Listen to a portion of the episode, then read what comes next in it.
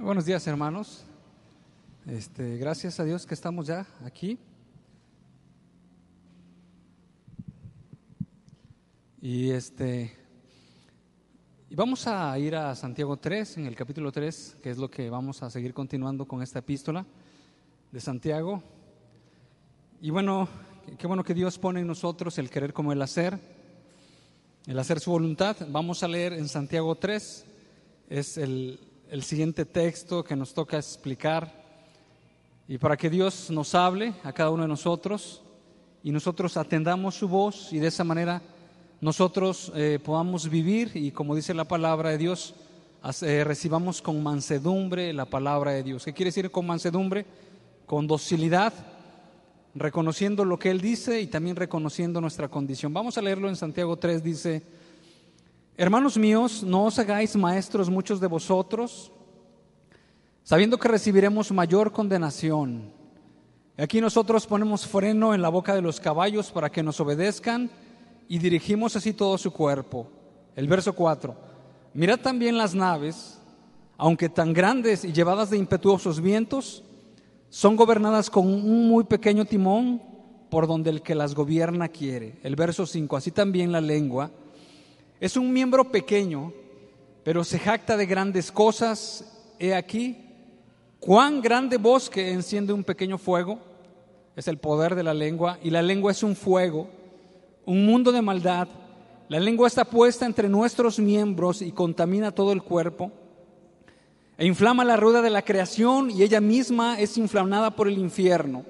Porque toda naturaleza de bestias y de aves y de serpientes y de seres del mar se doma y ha sido domada por la naturaleza humana, pero ningún hombre puede domar la lengua, que es un mal que no puede ser refrenado, lleno de veneno mortal veneno mortal, dice la Escritura, con ella bendecimos al Dios y Padre, y con ella maldecimos a los hombres que están hechos a la semejanza de Dios. De una misma manera, de una misma boca proceden bendición y maldición. Hermanos míos, esto no debe ser así. ¿Acaso alguna fuente hecha por una misma abertura agua dulce y amarga? Hermanos míos, ¿puede acaso la higuera producir aceitunas o la vid higos? Así también ninguna fuente puede dar agua salada y dulce. En un pueblo hace ya muchos años bajaba de la sierra un muchacho y cuando llegaba se encontraba con otro que no era de allí y éste empezaba a burlarse de él y le decía serrano. Y frecuentemente lo encontraba y le empezaba a decir serrano con palabras despectivas, con palabras humillantes, y otra vez lo encontraba y le decía, eres un serrano. De tal manera que llegó el momento en que ese joven que bajaba de la sierra tomó una estaca, se aventó contra él y de una lo mató. Esto es verdad. Esta historia es verídica. Ese y eso lo que ahorita vamos a ver. El poder letal, el poder venenoso, el poder eh, eh, este, pernicioso que tiene la lengua o el poder destructor que tiene la lengua. son pequeñas palabras y así como dice la escritura, que es un veneno, es un mundo, mundo de maldad y que se jacta de grandes cosas. La boca, la lengua.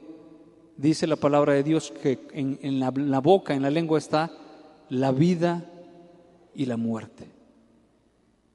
Y ahorita vamos a hablar de, de lo pernicioso que es la lengua, de lo destructivo, de lo dañino que es la lengua, cuando esa lengua está gobernada por nosotros mismos y nosotros no le damos el lugar o la rienda a Dios que gobierne nuestra lengua. Sin lugar a dudas, la lengua es, es, ese efecto es producto de lo que hay en el corazón y lo que hay en el corazón habla la boca. Y precisamente lo que habla la boca habla, habla de lo que está en el corazón y lo que está en el corazón es lo que realmente a quien servimos, si es a Dios o a este mundo. Vamos a orar para que podamos entender este texto a la luz de la palabra de Dios. Y bueno, Dios eh, eh, cumpla su propósito en usted y en mí para que nosotros le glorifiquemos. Bendito Dios, te damos gracias por la palabra que tú nos das. Es, es alimento, es vida, es lámpara en medio de la oscuridad. Bendito Dios, cantábamos que con vino y aceite tú nos has ungido. Así nos encontraste, Señor, que podíamos nosotros ofrecerte en esa condición de ignorancia, de oscuridad nos encontraste, nos llamaste, sin embargo aquí estamos, Padre bendito.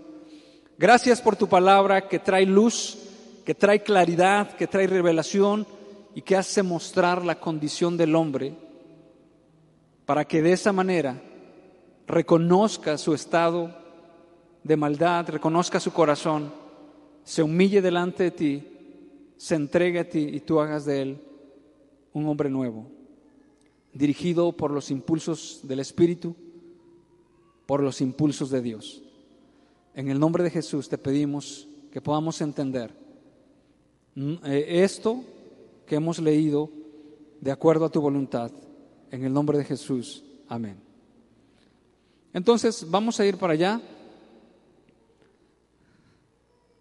Eh, vamos a empezar en, en ese verso, en el verso 1, cuando dice no os hagáis maestros muchos de vosotros. Anteriormente ya el hermano nos había explicado de, de, esa fe, esa fe sin obras, eh, que es una, una, fe, una fe muerta que realmente nosotros podemos hablar, podemos conocer mucho, podemos saber mucho de doctrina, podemos estar apegados a la línea ortodoxa o asistir desde hace 50, 60 años o traer la tradición de nuestros abuelos que fueron pastores, etcétera, y todo eso.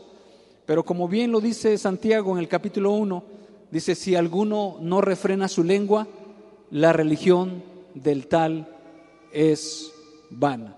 O sea, que en otras palabras dice, la verdadera religión es aquella que se aparta del mundo, que visita a los huérfanos, que visita a las viudas, y, en otras palabras, no es el, el cuánto hablemos, no es el cuánto conozcamos, el cuánto digamos, el cuánto nosotros demos nuestro punto de vista, porque realmente a esto se refiere, nosotros podemos levantarnos como maestros y, casi, casi semejante a lo que estaba pasando en la iglesia de Éfeso con Timoteo, cuando el apóstol Pablo lo manda, él dice, así como te, eh, te rogué que te quedases en Éfeso para que mandases a algunos que no prediquen diferente doctrina, ni presten atención a fábulas y genealogías interminables que acarrean más bien disputas en vez de una edificación por fe. Y luego más adelante dice que esas personas estaban hablando ni lo, ni, lo que ellos, ni, ellos entendían y hablaban de cuantas cosas que ellos ni siquiera sabían,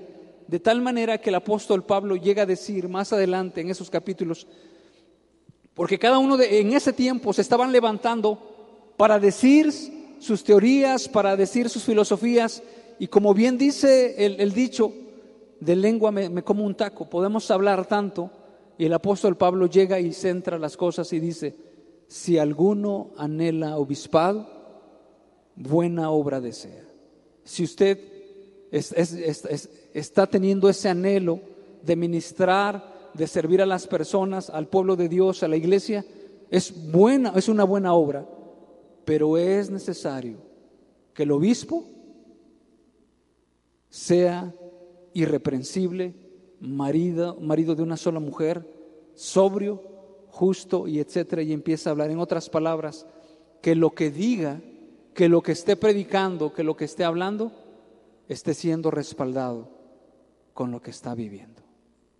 Es precisamente lo que habló el hermano en ese contexto, el hermano este, eh, anterior estamos entrando en el contexto, y inmediatamente Santiago en este capítulo 3 dice, no os hagáis maestros muchos de vosotros, sabiendo que recibiréis mayor condenación. ¿Y en qué sentido lo está diciendo?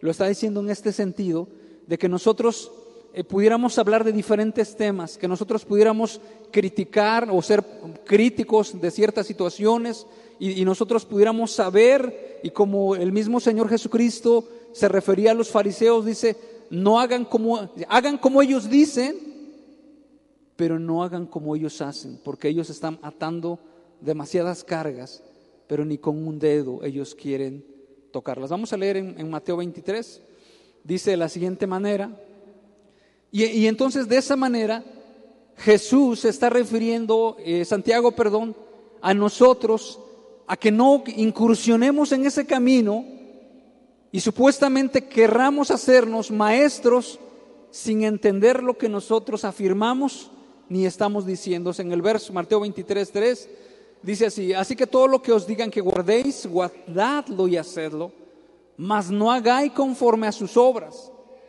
porque dicen y no hacen, porque atan cargas pesadas y difíciles de llevar y las ponen sobre los hombres de los hombres, pero ellos ni con un dedo quieren moverlas.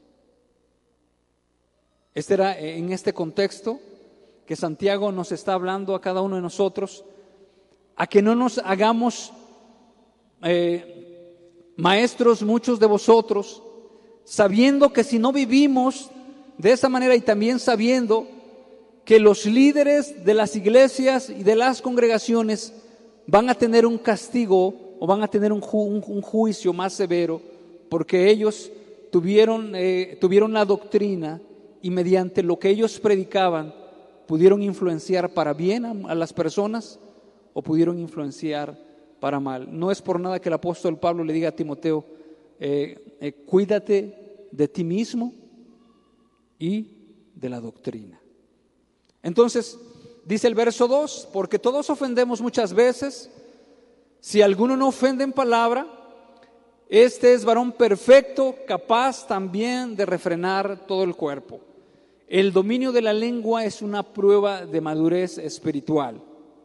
En otras palabras, si yo, si usted puede controlar su lengua, si nosotros podemos controlar nuestra lengua que responde tan fácil e ilimitadamente al pecado, entonces nosotros podemos controlar todo lo demás. Si el Espíritu Santo tiene control de la parte más inestable, ¿y cuál es esa parte más inestable? La lengua. Si, tiene control de la parte más inestable e indomable de nuestro ser, ¿cuánto más susceptible a su control será el resto de nuestra vida? Y aquí Santiago se está refiriendo a que si nosotros, dice, todos ofendemos muchas veces, si alguno no ofende en palabra, ese es un varón perfecto. Y en Santiago, en el capítulo 1, ya Dios nos habló acerca de esa perfección, de esa madurez. No precisamente de la perfección de aquella persona de que no se equivoca, sino más bien a una, a una perfección de madurez. Y esa persona que puede, que no ofende en palabra, es un varón perfecto, un varón maduro, que también puede refrenar todo su cuerpo. En otras palabras, puede refrenar sus pensamientos, sus ojos, pueden ser refrenados. Cuando pasa una mujer, sus ojos los puede tener en dominio propio, sus pies puede tener dominio propio de sus pies, eh, sabe hacia dónde va y en un momento nos se dirige en sus caminos a un lado donde no quería, donde no quería ir o donde está siendo influenciado por el mal. Sus manos tiene dominio propio de sus manos y tiene dominio propio de lo que escucha. Dice, si alguno, porque dice, si alguno no ofende en palabra, este es varón perfecto, capaz también de refrenar todo el cuerpo. Y sigue más adelante en el verso 3.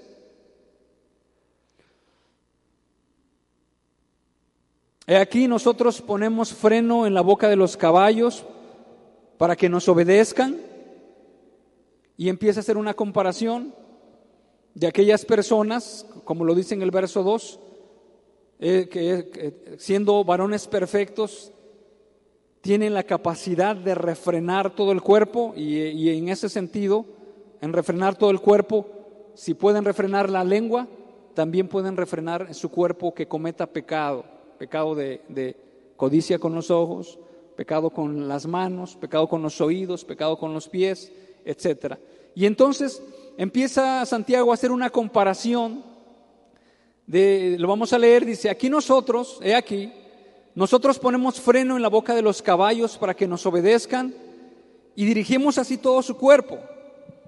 Dice el verso 4, y da otro ejemplo, y es importante aquí subrayar o enfatizar freno en la boca, en el freno para que nos obedezcan. Freno para que nos obedezcan y dirigimos así todo su cuerpo, dice el verso 4.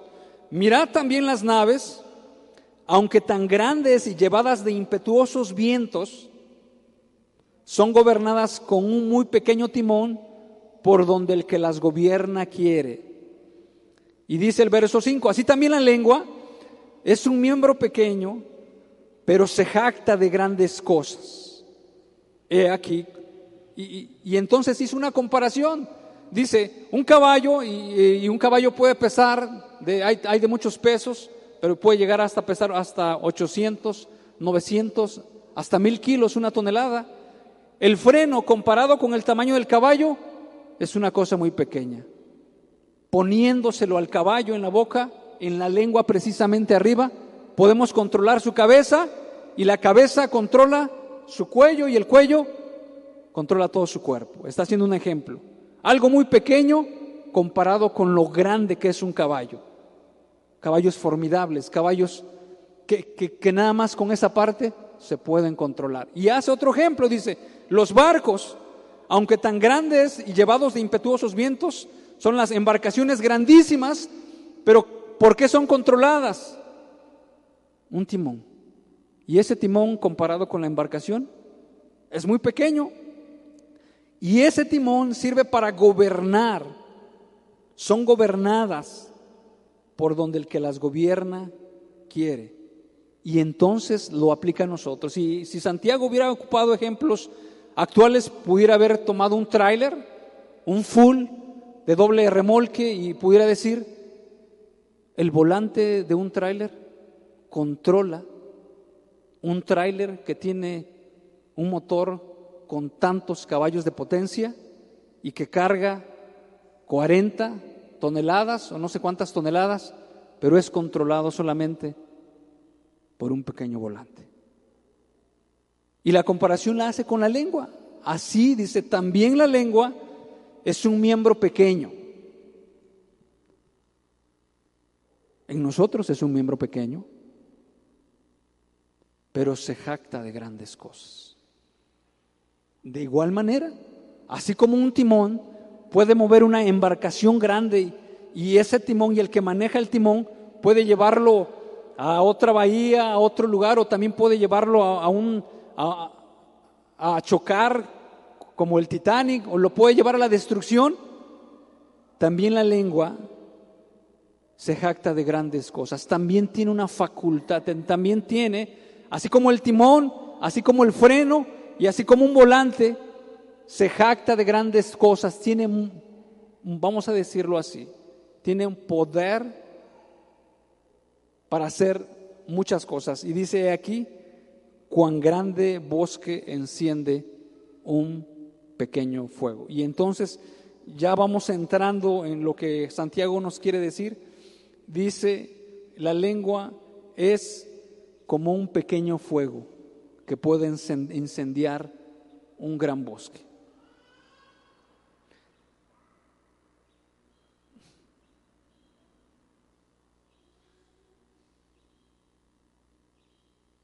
Y entonces, hermanos, no menospreciemos el potencial de la lengua, aunque sea pequeña, y esto no nos lleve, hermanos, a pensar, bueno, de, son palabras que decimos, porque Jesús mismo nos dijo que de toda palabra ociosa que salga de nuestra boca vamos a dar cuentas, y nosotros pudiéramos subestimar el uso de nuestra lengua, nosotros pudiéramos pensar que el hablar, que tal vez las palabras se las lleva el viento, eh, que tal vez este, no, es, no es tan peligrosa la lengua como nosotros la pensamos, pero Santiago nos, nos está diciendo, se jacta de grandes cosas, he aquí cuán grande bosque enciende un pequeño fuego.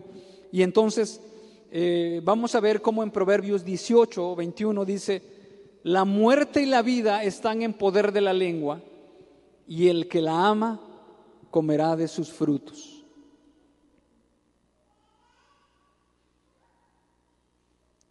bueno, ya lo leímos, pero este Proverbios 18, 21 dice, la muerte y la vida están en poder de la lengua, y el que la ama comerá de sus frutos.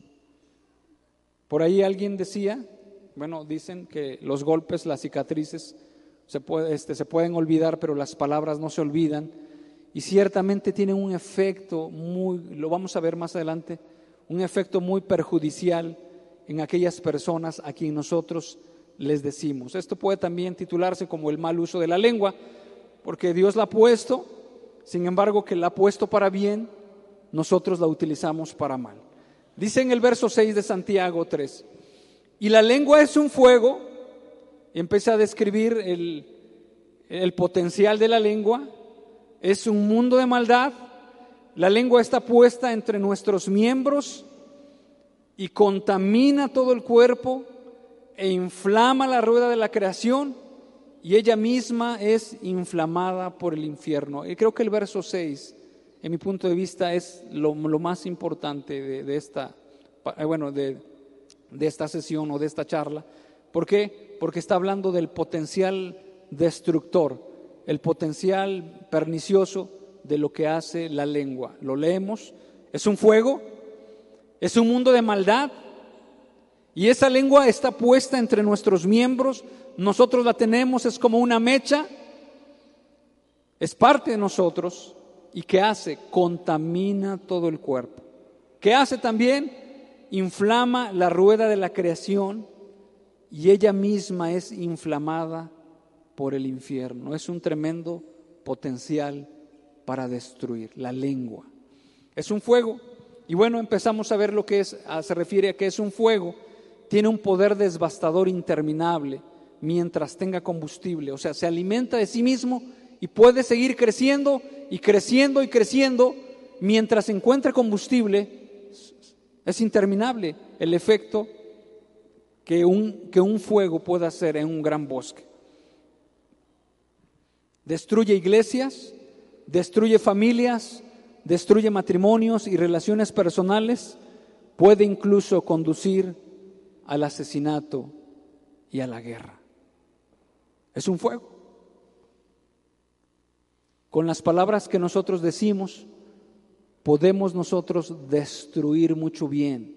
Podemos nosotros empezar la ignición para que este fuego pueda acabar con mucho bien que ya, que ya está. Contamina todo el cuerpo, Mateo 7:23. Y Mateo 7 nos, nos deja claro, el Señor Jesús dice, lo que del hombre sale eso contamina al hombre, o sea, de lo que la, de la abundancia del corazón, de lo que habla el hombre, eso contamina, porque de dentro del corazón de los hombres salen los malos pensamientos, los adulterios, las fornicaciones, los homicidios, los hurtos, las avaricias, las maldades, el engaño, la lascivia, la envidia, la maledicencia, la soberbia, la insensatez, todas estas maldades de dentro salen y contaminan al hombre. Realmente es la parte de la lengua que, nos hace a nosotros eh, eh, pecar y manifestar esa condición de lo que nosotros tenemos, pero también Santiago dice que la lengua es un mundo de maldad. Y hay muchas formas en que nosotros podemos pecar a través de la lengua. Podemos pecar a través de las críticas, es un mundo de maldad, es muy amplia la manera en que nosotros podemos pecar. Podemos pecar a través de las burlas, de las discusiones, de las contiendas, de los chismes, de las murmuraciones, de las ofensas, de las, de las lisonjas, de las mentiras, de las calumnias. Podemos con nuestra boca humillar a las personas, podemos amenazar, podemos ridiculizar, podemos acosar. Y dice la palabra de Dios Dice Santiago que la lengua es un mundo de maldad. Es un mundo, nosotros podemos pecar de muchas maneras. Es tan amplio el, espectro de, la lengua que si nosotros no mentimos, podemos nosotros eh, este, criticar. Si nosotros no criticamos, podemos humillar a alguna persona y eso lo hacemos con la lengua. Si nosotros no humillamos, podemos nosotros calumniar a una persona. Y lo que Santiago quiere que nosotros veamos es el tremendo y el gran potencial que tiene la lengua para destruir, porque dice la palabra, dice que es un fuego, es un veneno, contamina e inflama la rueda de la creación. Y ahorita lo vamos a ver. Eh, en qué aspecto inflama la rueda de la creación. No solo nos contamina a nosotros, sino también sobre todas las cosas que tenemos influencia en la rueda de la creación. Y voy a leerles este, este, este párrafo tomado del libro de cómo criar a los varones de James Dobson y dice de la siguiente manera que habla cómo nuestra lengua puede inflamar la rueda de la creación. Dice, en casi todos los casos de actos de violencia realizados al azar en las escuelas, los jóvenes autores han sido ridiculizados y acosados por sus compañeros. Como dijo Andrew, esto fue lo que ocurrió en la escuela secundaria Columbine en Littleton, Colorado, en una trágica tarde de abril de 1999.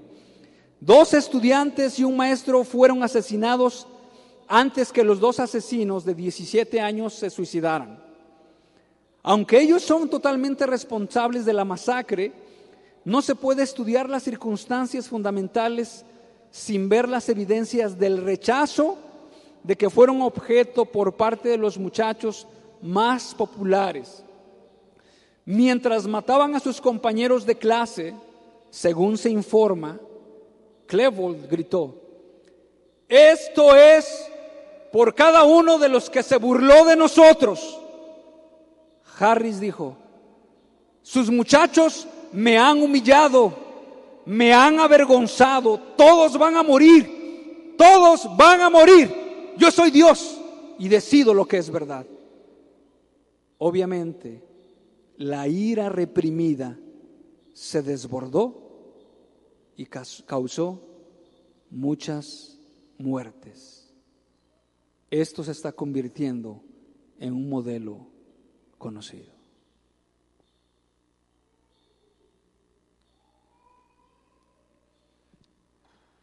estos jóvenes estaban albergando en su corazón un resentimiento muy grande. Y eso fue a causa de como en todo lugar hay gente que empieza a liderar, o hay gente que tiene facultad para hablar, o hay gente que que, por cualquier razón empieza a señalar por sus defectos físicos, empieza a ridiculizar por su aspecto, por cualquier cosa, empieza a hablarles a ellos. Y pareciera simple, ingenuo, porque nosotros lo pudiéramos hasta reírnos Mira cómo le está diciendo y nosotros nos podemos estar riendo de, los niños, cómo, se burlan de los demás, cómo, cómo hablan de los demás. Incluso hasta nosotros pudiéramos haber hablado y ridiculizado a las otras personas. Y a lo mejor muchos de ellos no reaccionan inmediatamente, sino que van albergando en su corazón ese odio. Y claro, como dice el autor, ellos son responsables de la muerte de, lo que hicieron. Sin embargo, hubo unas personas que a través de su boca le estaban diciendo, le estaban hablando. Mira cómo te ves. Qué ridículo estás. Eres un tonto. Nunca vas a aprender a hacerlo. No saliste como los López. Mira cuántas veces te he enseñado y no puedes. Caramba, ¿qué, no, tienes cabeza de chorlito? Mira, te lo he repetido 500 y una vez y tú no me haces caso. ¿Qué de plano tienes una mente de teflón? Y las palabras que usted le dice a su esposa, urgiéndole la comida, hablando de lo mal que está según en, sus términos, que le falta sal, que le falta, están haciendo herir un corazón de una persona. Y usted está destruyendo mucho. Las palabras tienen mucho poder. Las palabras. Y hasta este momento podemos encontrar jóvenes que guardan, que, tienen aquí en su corazón el resentimiento de un padre, de una madre, y tienen claramente las palabras que le dijeron cuando tenían cinco, siete, nueve años, y ya son hombres de cuarenta y tantos años, y, y recuerdan claramente el rostro de su padre enfurecido, y las palabras textualmente, como le dijo, es que tú eres así, tú eres de esta manera, y un menosprecio y han quedado marcados. James Dobson lo dice, espíritus heridos. Y pareciera ser que nos gusta darle más rienda que al árbol caído, hacer leña verde. Y si aquella persona de quien se burlan está así, y llegamos, pues ya, ya, levántate, córrele. Hasta más burla le hacemos. ¿Por qué? Porque tal vez usted tiene otro temperamento muy diferente y usted puede hablar y puede reírse y puede señalar. Pero la escritura está diciendo claramente, lo vamos a ver más adelante, su lengua es un fuego, es un mundo de maldad, es un veneno que está infectando a las demás personas, usted como padre a su hijo, usted esposo a su esposa, ¿qué le está diciendo? ¿Cuáles son las palabras que le está diciendo? Si bien este el apóstol Pablo nos dice cómo debemos de amar a nuestras esposas y que ninguna palabra corrompida salga de nuestra boca, sino más bien que la necesaria para la edificación de los oyentes. Y ese es un llamado, hermanos, que Dios nos está haciendo. ¿Qué es lo que está saliendo por tu boca? La crítica, la murmuración, el menosprecio, el hartazgo y cuántas cosas salen de nuestra boca que están envenenando que están contaminando, que están inflamando, que están destruyendo. Y que si bien es un fuego, seguirán destruyendo de, esa manera a muchas personas su lengua, lo que usted ha dicho. Eso duele más, porque tal vez son las lágrimas de aquella señora que en la noche empiezan a correr por sus mejillas de lo que le dijo su esposo. No me quiere. Dice que estoy fea. Dice que estoy así. No me hace caso. Y corren sus lágrimas.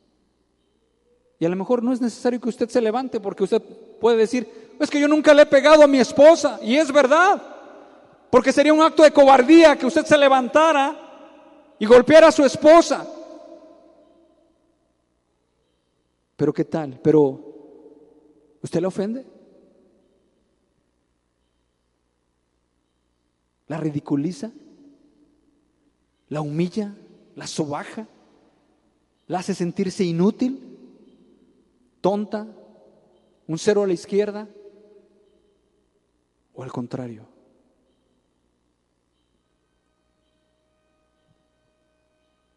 Oye, o, todo lo contrario, porque es lo que dice la Escritura.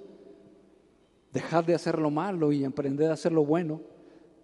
Y si en verdad nosotros creemos, porque una fe sin obras es una fe muerta, nosotros tenemos que ir en el sentido contrario de lo cual el mundo está haciendo o de lo cual nosotros practicábamos antes. Si antes nosotros nos deleitábamos en decirle sus defectos y en criticarlos, ahora ¿qué tenemos que estar haciendo? En deleitarnos en hablarle en sus virtudes. Pero no se lo merece, puede gritar alguien, puede decir, es que realmente no tiene ninguna virtud. Ahí otra vez el veneno del corazón. envenenando a los demás. Les voy a leer otro, y luego de esa manera, de otro, otro, otro, otro testimonio para que nosotros nos demos cuenta cada una de las palabras que nosotros estamos diciendo va a afectar, va a herir, va a lastimar. Llegan en, un, momento dado, eh, uno de, esas personas, de esos pastores, a un, a un estadio donde van a dar una conferencia a muchos jóvenes. Ya está listo, todo el estadio está listo. De repente llega una pandilla, una banda de jóvenes tatuados con cadenas, vestidos como, como ustedes ya saben. Y llegan hasta el frente, se, se sientan o se paran para escuchar a aquella persona que va a dar la conferencia. Y al final se levanta el jefe de esa pandilla.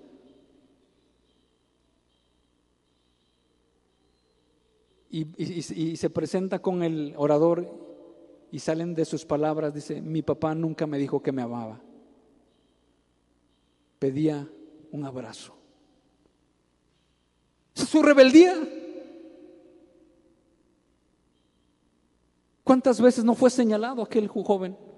Es un rebelde, es un malviviente, es un tatuado, es un etcétera. Sin embargo, lo que, lo que él estaba gritando dentro de su corazón y lo que nunca había recibido en su corazón, nunca recibí unas palabras de mi padre que me dijeran, te amo hijo, un beso en, en su frente, unas palabras de aceptación.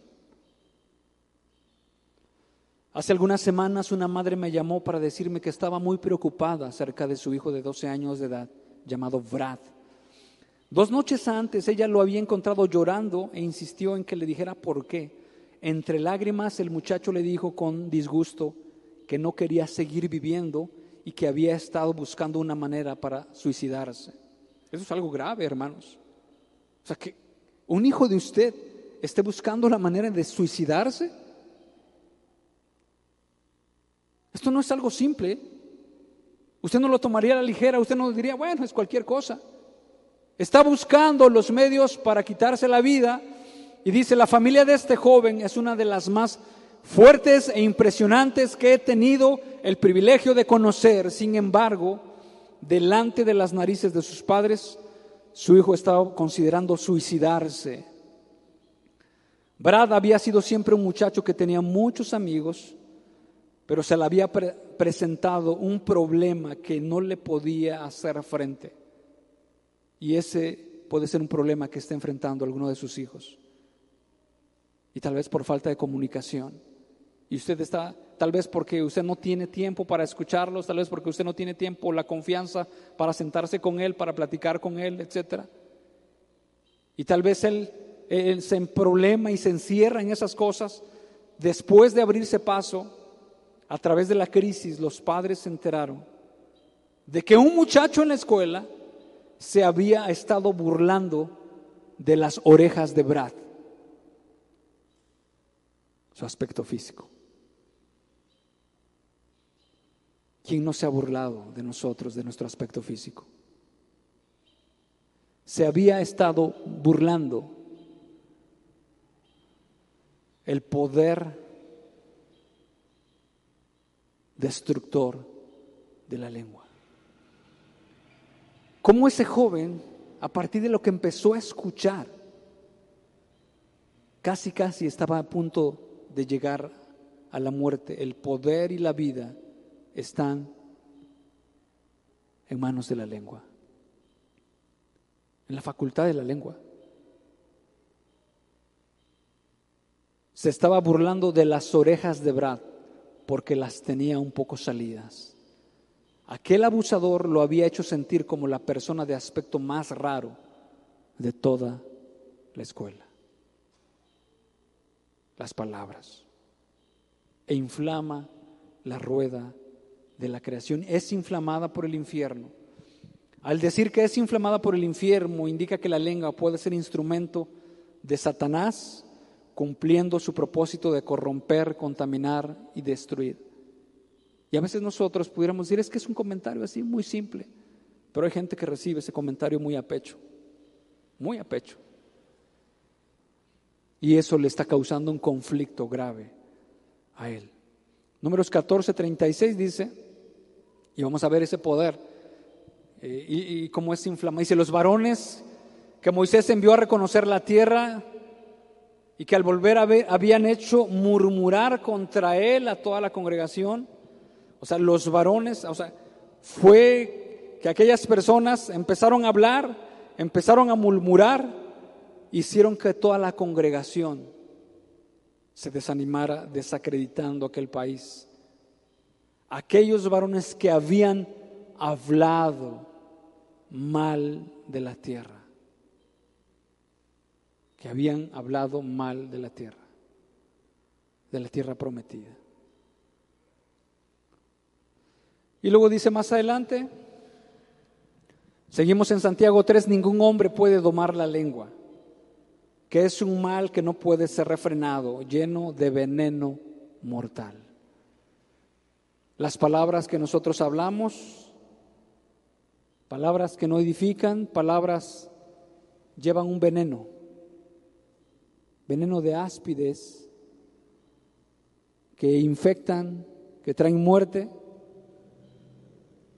Ningún hombre puede domar la lengua, que es un mal que no puede ser refrenado, lleno de veneno mortal. Y aquí nosotros podamos decir, bueno, eh, entonces hermanos, si no se puede domar, entonces ¿de qué nos inculpa Dios si no podemos domar la lengua?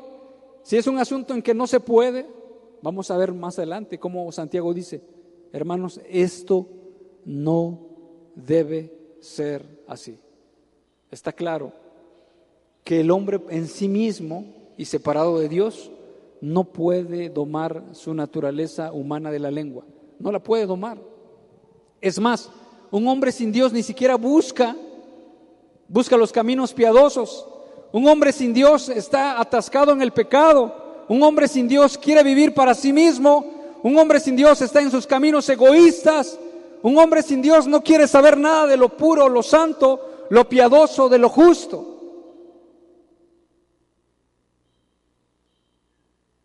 No de ser, sino solamente por Dios y su palabra y por su, espíritu que nosotros empezamos a reaccionar y a, ver, y, a ver la vida como Dios quiere que nosotros la veamos. Y dice, ningún hombre puede domar la lengua, que es un mal que no puede ser refrenado, lleno de veneno mortal. Proverbios 16, 32 dice, mejor es el que tarda en airarse que el fuerte y el que se enseñorea de su espíritu que el que toma una ciudad. Aquí está, y está claro. Mejor es el que tarda en airarse que el fuerte, y el que se enseñorea de su espíritu que el que toma una ciudad. ¿Ok? Vamos a leerlo, ya lo leímos, pero quiero leer al inicio donde dice el verso 7. Dice, porque toda naturaleza de bestias, de aves y de serpientes y de seres del mar se doma y ha sido domada por la naturaleza humana. Esa es una realidad. La Biblia lo está diciendo. En otras palabras, pudiéramos, pudiera yo tomar esta acepción, ¿no? El hombre puede, se puede jactar, de jactar de que corre a 300 kilómetros por hora, el hombre se puede jactar de que puede llegar a la luna, el hombre se puede jactar de que su negocio puede ganar tantos miles de dólares mensuales o anuales. El hombre se puede jactar de su fuerza, de que es más fuerte.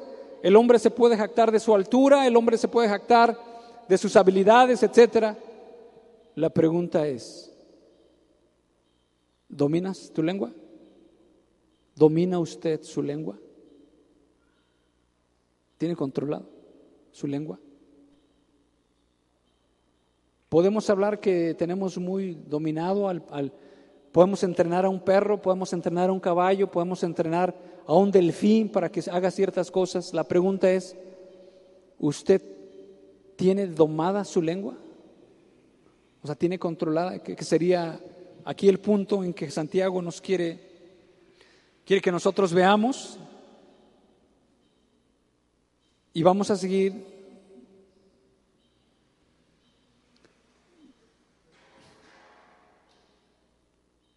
en Proverbios 27, 4. Cruel es la ira e impetuoso el furor, mas ¿quién podrá sostenerse delante de la envidia? O sea, ¿quién se puede sostener delante de la envidia? ¿Qué persona por sí misma puede sostenerse y decir yo puedo vencer la envidia? Y es un hecho que esta pregunta tiene una respuesta de que nadie se puede sostener delante de la envidia. O sea, ninguno de nosotros puede decir, yo puedo vencer separado de Dios la envidia. Es más, yo creo que antes en nuestra vida hasta teníamos envidia y si no tuvimos la concupiscencia de la envidia, y es que la envidia corroe en nuestros huesos, corroe dentro de nuestro ser y nos da disgusto por ver el progreso de una persona, por ver lo que tiene otra persona. ¿Y cómo usted se detiene? ¿Cómo usted llega a decir alto envidia? No quiero que me sigas inflamando, no quiero que me sigas envenenando. Tiene que haber medios divinos para vencerla, realmente. Entonces, dice, ¿quién podrá sostenerse delante de la envidia? Y hablan, dice, con ella bendecimos al Dios y Padre, y con ella maldecimos a los hombres que están hechos a la semejanza de Dios. Dice, de una misma boca procede bendición y maldición. En otras palabras, por un lado, el deseo de agradar a Dios, Dios y yo solamente. Puedo hablar bien de Él y puedo decir que Él es soberano, que Él es muy bueno, que es perdonador, que es compasivo, que Dios es mi Dios y solo Dios y yo con Dios. Pero dice, y con ella maldecimos a los hombres que están hechos a la semejanza de Dios.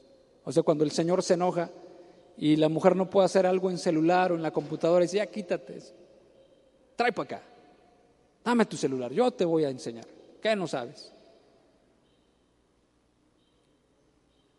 Con esa boca que nosotros adoramos a Dios, le cantamos, no tenemos palabras en nuestra boca para decirle palabras que, que, agraden a su esposa, no porque este, no, no porque realmente tenga que, que, que, estar halagando siempre a su esposa, pero sí es, o sea, realmente lo tiene que hacer.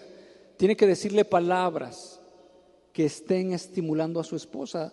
La palabra de Dios dice ninguna palabra corrompida salga de nuestra boca. En otras palabras, palabras vulgares, hirientes, de rechazo, de rencor, etc. Y en, este pasaje, en esta parte, el, Santiago nos está diciendo, o sea, ¿cómo puedes decir, como también Juan lo pudiera decir, el apóstol, o sea, que tú amas a Dios, pero no puedes amar a tu, a tu prójimo, no puedes amar a tu esposa, no puedes decirle palabras de afecto, palabras de cariño, no la puedes consolar, no la puedes, este, eh, este, de, de cierta manera darle palabras de alivio, etcétera. Y entonces eh, Santiago está diciendo, con ella bendecimos al Dios y Padre, y con ella maldecimos a los hombres que están hechos a la semejanza de Dios. En otras palabras, si nosotros empezamos al, como en el inicio, nosotros ofendemos a los demás. Y hermanos, si tenemos que reconocer una tendencia que hay en nuestro corazón para ofender a las demás personas inmediatamente. Apenas hay una situación y nosotros de una manera agresiva nos adelantamos y decir, y es que así. Apenas hay una dificultad y nosotros de manera agresiva y vamos tomando la delantera porque pensamos que por nuestras palabras, por lo que nosotros digamos, vamos a poder más que las de otras personas. Entonces, dice Maldecimos a los hombres que están hechos a la semejanza de Dios. Entonces, seguimos en el verso 9. Con ella bendecimos al Dios y Padre. Perdón, en el verso 10. De una misma boca proceden bendición y maldición. Y sigue, hermanos míos, esto no debe ser así. termina el 11 y el 12. ¿Acaso alguna fuente hecha por una misma abertura agua dulce y amarga? Y podemos hacer referencia cuando Santiago dice que la amistad con el mundo es enemistad contra Dios. En otras palabras, está diciendo, no puede haber un corazón dividido, no puede haber un corazón partido, no puede haber que usted esté, eh, un corazón que usted esté amando el mundo y usted esté amando a Dios. Un corazón que nosotros estemos viviendo conforme a Dios la mitad y la otra mitad estemos viviendo conforme al mundo. O que nuestra lengua, por un lado, cuando llegamos al templo, podemos cantar, podemos adorar, podemos eh, eh, levantar nuestras oraciones, levantar nuestras manos y podemos proferir palabras de reverencia con Dios y eso es bueno, pero con nuestros prójimos, con nuestros hijos, con nuestra esposa, con nuestros vecinos, ¿qué hablamos de ellos? Y eso va a afectar lo que sus hijos oyen que dice usted, van a ser las mismas palabras que ellos van a estar hablando, de esa misma manera. Dice, ¿acaso alguna fuente hecha por una misma abertura agua dulce y amarga? El verso 12, hermanos míos, ¿Puede acaso la higuera producir aceitunas o la vid higos? Así también ninguna fuente puede dar agua salada y dulce.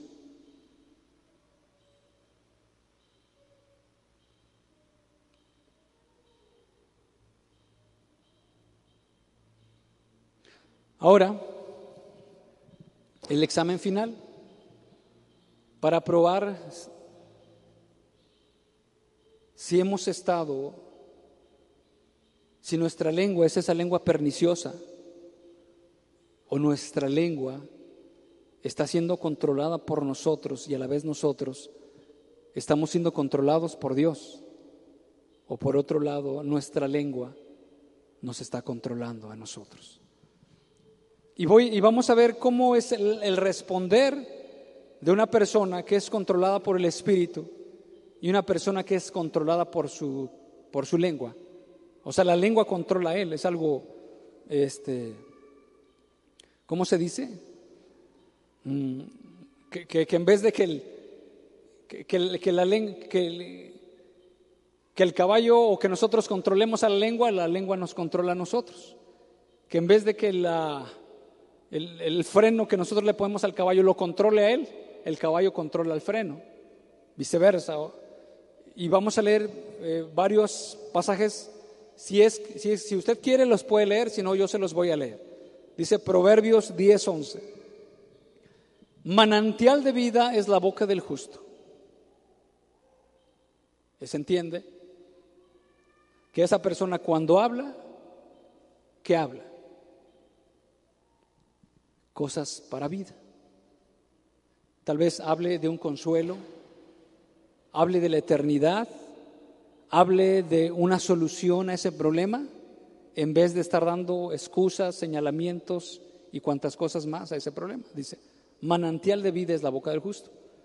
Y por otro lado dice, violencia cubrirá la boca de los impíos.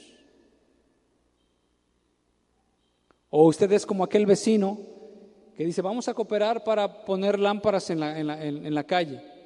Y apenas están diciendo eso y aquel ya le está argumentando de todos los defectos y los problemas y que al final él no quiere cooperar. ¿Por qué? Porque tú estás organizando, porque tú tienes tu negocio, porque tú es esto, etcétera, y, y tú si quieres hazlo, pero yo. Violencia cubrirá la boca de los impíos. Hablan con usted de algún asunto y claro que sea un asunto que esté usted comprometido, inmediatamente reacciona y empieza a hablar violencia. Proverbios 11:9, el hipócrita con la boca daña a su prójimo, más los justos son librados con la sabiduría. Un hipócrita, en vez de decir, o sea, no dice la verdad, a lo mejor, este, y me acuerdo muy bien, bueno, de, un ejemplo ya de hace muchos años, en que una persona le pregunta a la otra, ¿y cómo me veo? Quiero tomarme una foto. Y al otro a lo mejor por, no se da cuenta y le dice, no, estás bien, te ves bien. Se toma la foto y me dice, es que me dijiste que estaba bien, pero mira cómo estaba bien despeinado. Y así, aquella persona hipócrita, por no hablarle la verdad, empieza a lisonjear de las cosas. Y por eso lo daña. Es como si nosotros estuviéramos diciendo, estuviéramos compartiendo que la palabra, que no se preocupe usted, que no hay urgencia en que usted deje sus, sus pecados, que no hay urgencia, que poco a poco nosotros estuviéramos adulándolo a usted y no le estaríamos haciendo ver la realidad de las cosas. De la misma manera con nuestros hijos. Nosotros podemos ser muy condescendientes con ellos, de tal manera que hasta le podemos hacer las cosas. Pero en vez de ayudarles, los estamos destruyendo. Proverbios 11, 11. Por la bendición de los rectos, la ciudad será engrandecida por la bendición de los rectos. Más por la boca de los impíos será trastornada. ¿Cómo está su casa? Dice, bendición de, los rectos, la ciudad es engrandecida, su familia. Pero por otro lado, por la boca de los impíos será trastornada. ¿Qué hay en su familia? O sea, ¿qué, padre de familia, qué son las cosas que usted está hablando? Que como efecto o como resultado, su casa es un caos. Cada quien hace lo que sea, como en el libro de los jueces. Cada quien dice lo que sea. No hay disciplina, no hay orden, no hay nada por un hombre que se levanta y habla cuantas cosas y dice, como sea, esa casa está trastornada. Proverbios 12 o 18. Hay hombres cuyas palabras son como golpes de espada. ¿Cómo son las palabras que usted habla? Son, golpes de espada, son duros. Apenas le preguntas algo, ya está la daga clavada. Oiga, disculpe, ¿usted este, no sabe quién prende las lámparas? Pues préndelas tú. ¿Qué no te estás? ¿Y no sabe dónde están los apagadores? Pues búscalos. O sea, apenas le están diciendo algo, ¡fax! Ya está la espada enterrada aquí.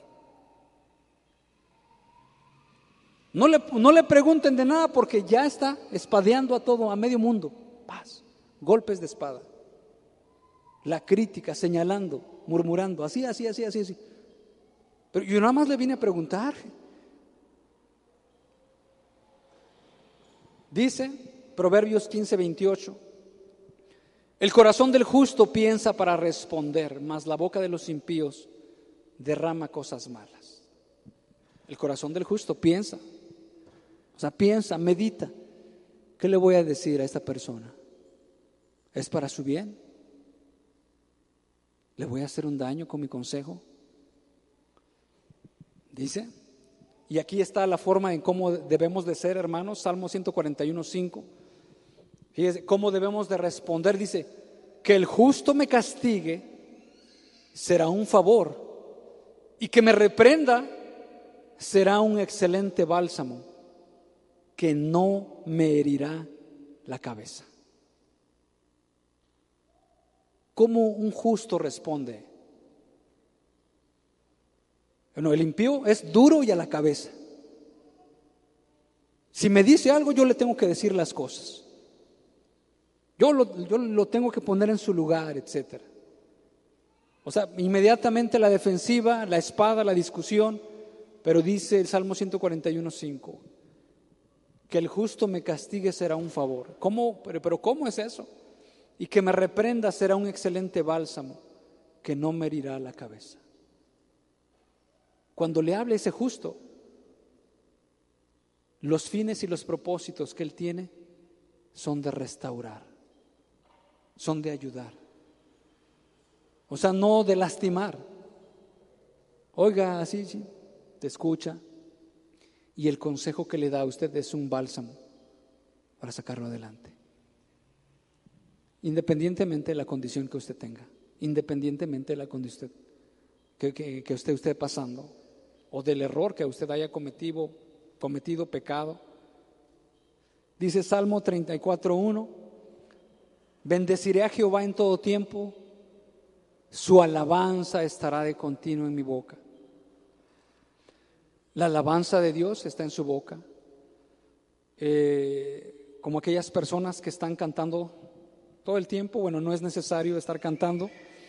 Sin embargo, esta persona se agrada en glorificar a Dios en todas las cosas. Alaba a Dios.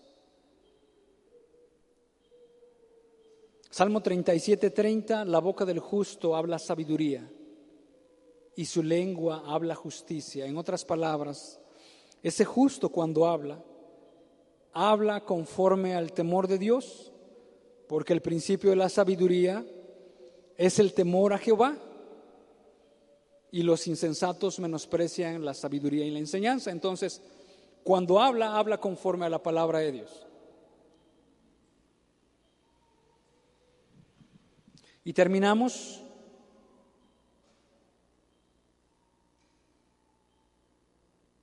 Efesios 4:29. Ninguna palabra corrompida salga de vuestra boca, sino la que sea buena para la necesaria edificación a fin de dar gracia a los oyentes.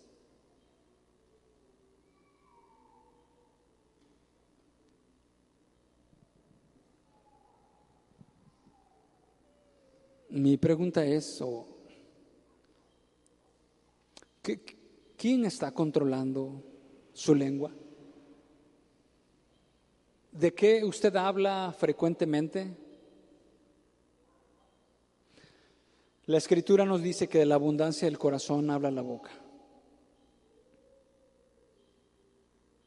También la escritura nos dice que no nos embriaguemos del vino, en el cual hay disolución, sino más bien seamos llenos, seamos controlados por el Espíritu Santo. ¿Realmente? Entonces quiero terminar invitándolos a que se pongan de pie y usted reconozca, usted mismo reconozca qué es lo que sale de su boca. ¿Cuáles son las expresiones que han salido de su boca? si es veneno, si son espadas de dos filos, si hay violencia en su boca, o si por otro lado el Espíritu Santo está controlando y es el que toma las riendas, es el que conduce el timón de su vida. Y creo que usted reconociendo qué es lo que sale de su boca, podrá reconocer su condición y, pueda decirle a Dios, Señor, esta es mi condición.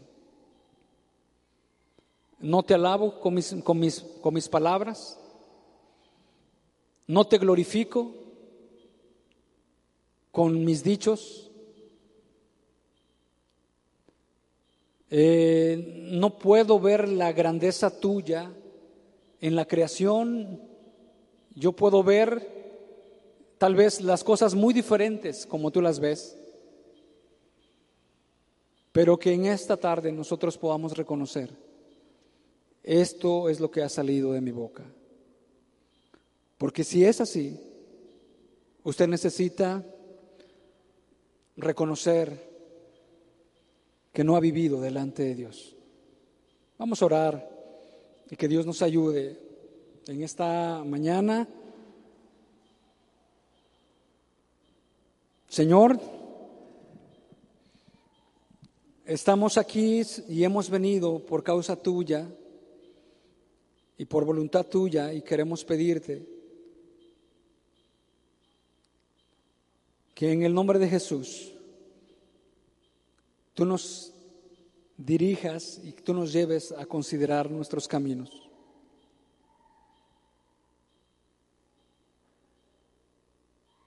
Entendemos, Padre bendito, que dice tu palabra, que todos ofendemos de muchas maneras. Sin embargo, a lo que tú nos quieres llevar es a que nuestra boca, y no solamente nuestra boca, y no solamente nuestra lengua, te glorifique, hable de tus maravillas, hable de ti, hable de la sabiduría, hable de lo que tú has hecho en nosotros, de un consejo acertado, hable la justicia, la verdad, y permite que cada uno de nosotros en esta tarde seamos humildes delante de ti y te confesemos nuestros pecados, nuestras faltas, reconociendo las veces que no hemos procedido con sensatez, las veces que hemos procedido con ira, con enojo, con sarcasmo, con burla, con amenaza, con mentira.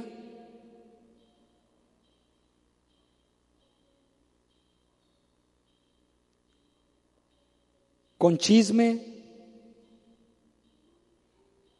y con cualquier otro tipo de palabras que han envenenado nuestro corazón. Yo te pido en el nombre de Jesús, Padre bendito,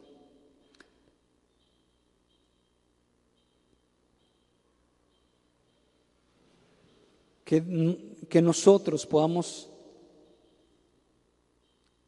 ser humildes y reconocer la condición que nosotros hemos vivido en el nombre de Jesús.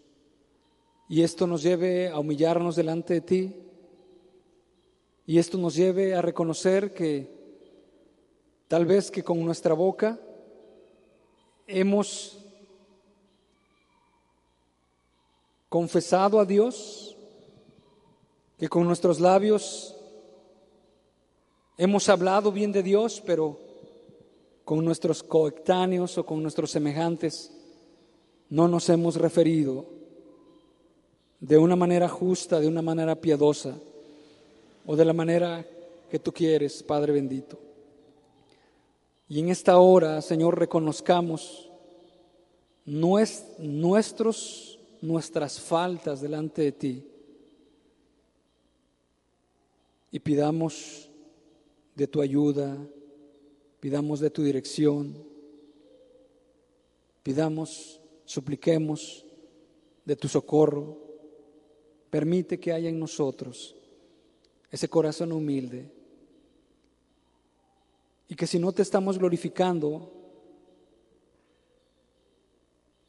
podamos reconocer que tal vez no hemos sometido nuestra vida a tu palabra, que hemos vivido conforme nosotros hemos querido, que hemos tomado tu nombre en vano, que hemos querido gozar de las bendiciones del cielo, de las bendiciones de Dios.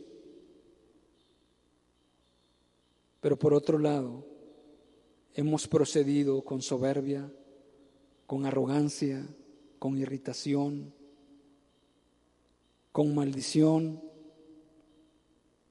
con violencia. Y queremos pedirte que en esta mañana, en esta tarde, Señor, hagas tú esto en nuestros corazones y también nosotros nos pongamos en disposición para que humildemente reconozcamos nuestras faltas y te reconozcamos a ti como el dueño que tiene que controlar nuestro corazón y que de esta manera también nuestra lengua sea dominada y sea domada para tu gloria, Padre bendito. En el nombre de Cristo Jesús te lo pedimos. Yo quisiera que cantáramos este canto de Volvió del desierto y que usted meditara en lo que dice Santiago, de tal manera que esto le lleve a usted a reconocer la realidad, la realidad que usted está viviendo. Porque a lo mejor usted habla del deporte, usted habla de los negocios, y pareciera ser que no está mal. ¿Por qué? Porque hablar de negocios, de deportes, tal vez no decimos groserías, tal vez no ofendemos a nadie. Pero si comparamos con el pasaje que dice que de la abundancia del corazón habla la boca, nosotros nos vamos a dar cuenta quién es el que está gobernando, qué es lo que abunda en nuestro corazón. Tal vez usted puede hablar de las revistas, puede hablar constantemente de los peinados, de los nuevos cosméticos que ya salieron, del nuevo peinado, de la nueva ropa. Y eso habla que su corazón está lleno, pero no de Dios. Eso habla que su corazón está, está lleno del mundo, porque usted quiere alcanzar las cosas del mundo y habla de la ropa de las marcas y esta marca y usted puede reconocer esta y otra marca de ropa y calidad. Y a lo mejor los logros que usted tiene son aspiraciones materiales grandes y tal vez eso le lleva a menospreciar a los demás, pero usted no se da cuenta que de Dios no tiene nada.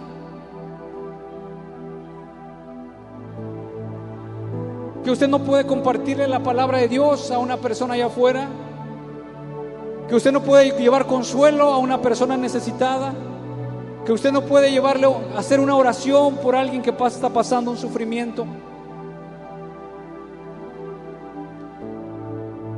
¿Por qué? Porque lo que hay en su corazón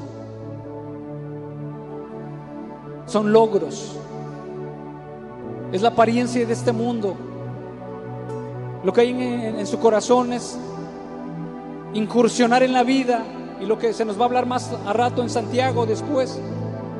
Mañana iremos, traficaremos, estamos planeando nuestra vida y después la universidad y la universidad me voy a casar y después de que me case tendré hijos y si no la universidad, la maestría y después el doctorado y seré y haré. Y lo único que hay en su corazón es su orgullo, es, es, sí mismo, es usted mismo. Porque en ninguna parte de su corazón estaba Dios. No tomó en cuenta a Dios.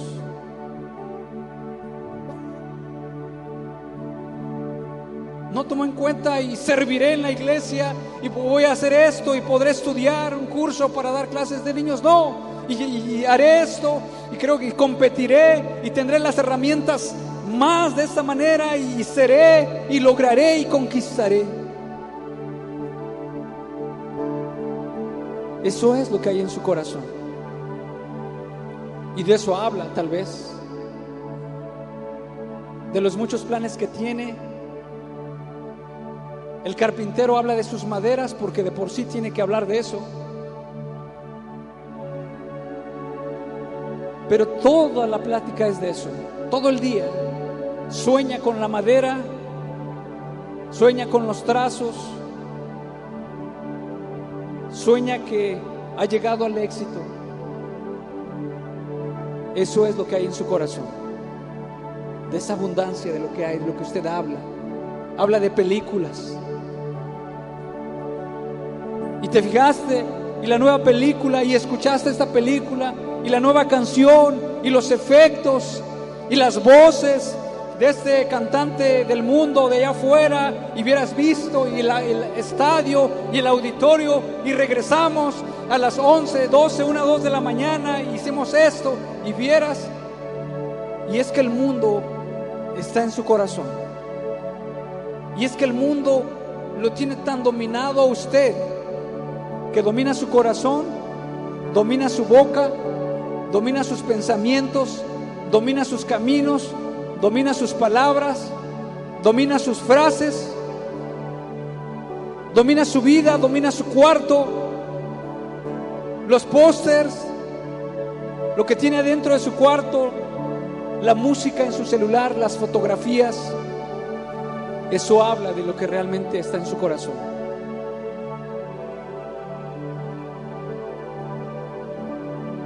Reconozca hoy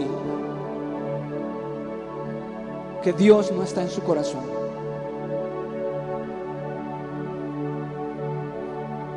Si es así, no porque, no porque yo lo diga, sino porque usted se da cuenta que su vida transcurre de esa manera.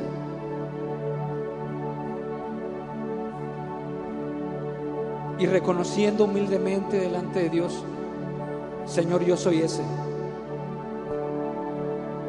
Yo soy ese que piensa solamente en mi beneficio, que pienso en mí mismo, que pienso en, lo que yo hago, que, que mis metas son particulares